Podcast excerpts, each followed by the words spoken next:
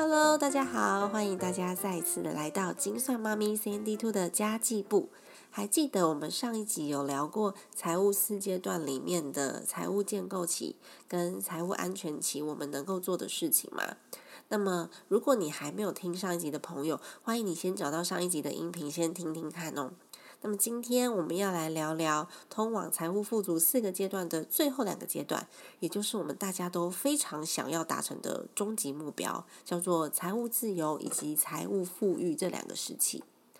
那第三个阶段呢，叫做财务自由的时期。这个阶段，CND Two 的定义是。嗯，你的被动收入的现金流已经等于主动收入的金额，也就是说，假设你的工作的薪水是五万块好了，那你的被动收入达到每个月五万块的时候呢，你就财务自由了，因为这时候你就算不工作，也不会立即影响到你现在的生活，然后你所有的开销都可以用被动收入来支付啊。所以这个阶段呢，其实最重要的就是我们要开始建立多个终身的现金流。因为这样子，未来才能够保障你自己跟家人的生活。那即便这个阶段的你已经不用为金钱工作了，但我觉得工作对人生的意义不只是金钱而已。我们这个阶段只是你可以选择。你自己想要的工作，有时候我们工作是为了人际互动啊、成就感啊等等这样子精神层面的需求，我们就可以来转做自己喜欢的行业，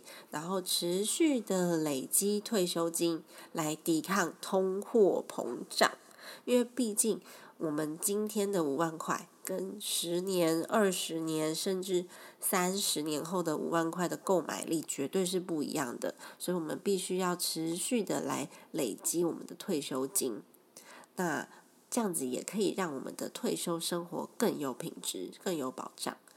在财务自由的这个阶段，我们也可以开始安排一些自我实现的计划，毕竟。嗯，在之前两个阶段里面，生活需要用到钱，啊人际关系交流需要用到钱，学自己喜欢的东西要用到钱，甚至医疗费、教育费，巴拉巴拉巴拉巴拉都需要用到钱。那虽然我们都说钱不是最重要的事情啊，但是其实钱可以解决人生当中大部分的问题。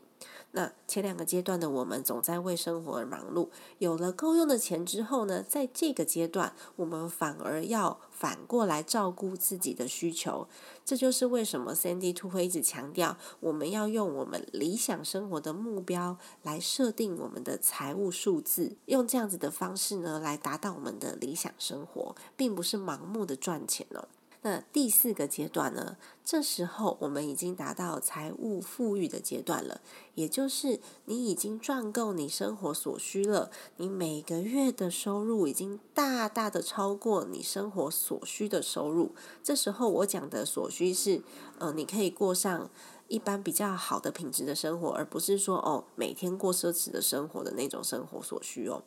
那其实再多的金钱，对这个阶段的你来说，也只是一个账面数字而已。假设我每个月已经赚进一百万了，我花不了这么多钱。我每个月一百万，跟我每个月三百万其实是没有差的。这时候我们会需要更多更多的自我实现，然后我们也可以开始帮助别人啊，做一个就是让人敬重的人。然后我们也有更多的能力来贡献给社会，回馈给社会。那其实我觉得还有一件很重要的事情，在这个阶段一定要做，就是我们要让自己的老年生活有一点目标。其实很多有钱人到最后都过得不快乐，然后唉声叹气的一辈子，因为很多人年轻的时候忙着赚钱，其实家庭关系也没搞好，那朋友关系也没搞好，然后也不知道自己生活是为了什么。那一旦退休了，就开始生病，然后完全就是。在糜烂当中度过，身体也越来越不好，所以我觉得要给自己一些自我实现，然后给自己退休生活一点点活力。那当然呢，其实 Sandy Two 一直认为，能付出的人是最富有的，因为没有余力的人连付出的资格都没有。毕竟你能力越大，你能够付出的越多，都是一种福气。那我觉得，在贡献社会这件事情呢，其实不需要等到财务富裕的时期才开始，只要我们在财务安全之后，就可以一点一点的开始回馈了。那 Sandy Two 每次有多的收入啊，比如说我中奖啦，或是嗯拿到年终奖金啊，或是我有一些兼职的收入，或是值得庆祝的事情，例如说生日、圣诞节等等，我都会到网站上面去买奶粉、尿布、玩具来送到育幼院。那其实。我是认为我自己的孩子可以享受到的东西，我希望可以让更多的孩子都能够拥有。那毕竟呢，整个社会的构成是他们这一代的年轻人，好 baby 年轻人所构成的。要所有的孩子都好，我的孩子才会有可能好，因为这个社会是互相影响的。那其实，在这个时候呢，你在按下购物键的那一刻，你心里面不是罪恶的，是喜悦的，因为你帮助了人，然后也在自己有余力的时候来达成这样子的一个心愿。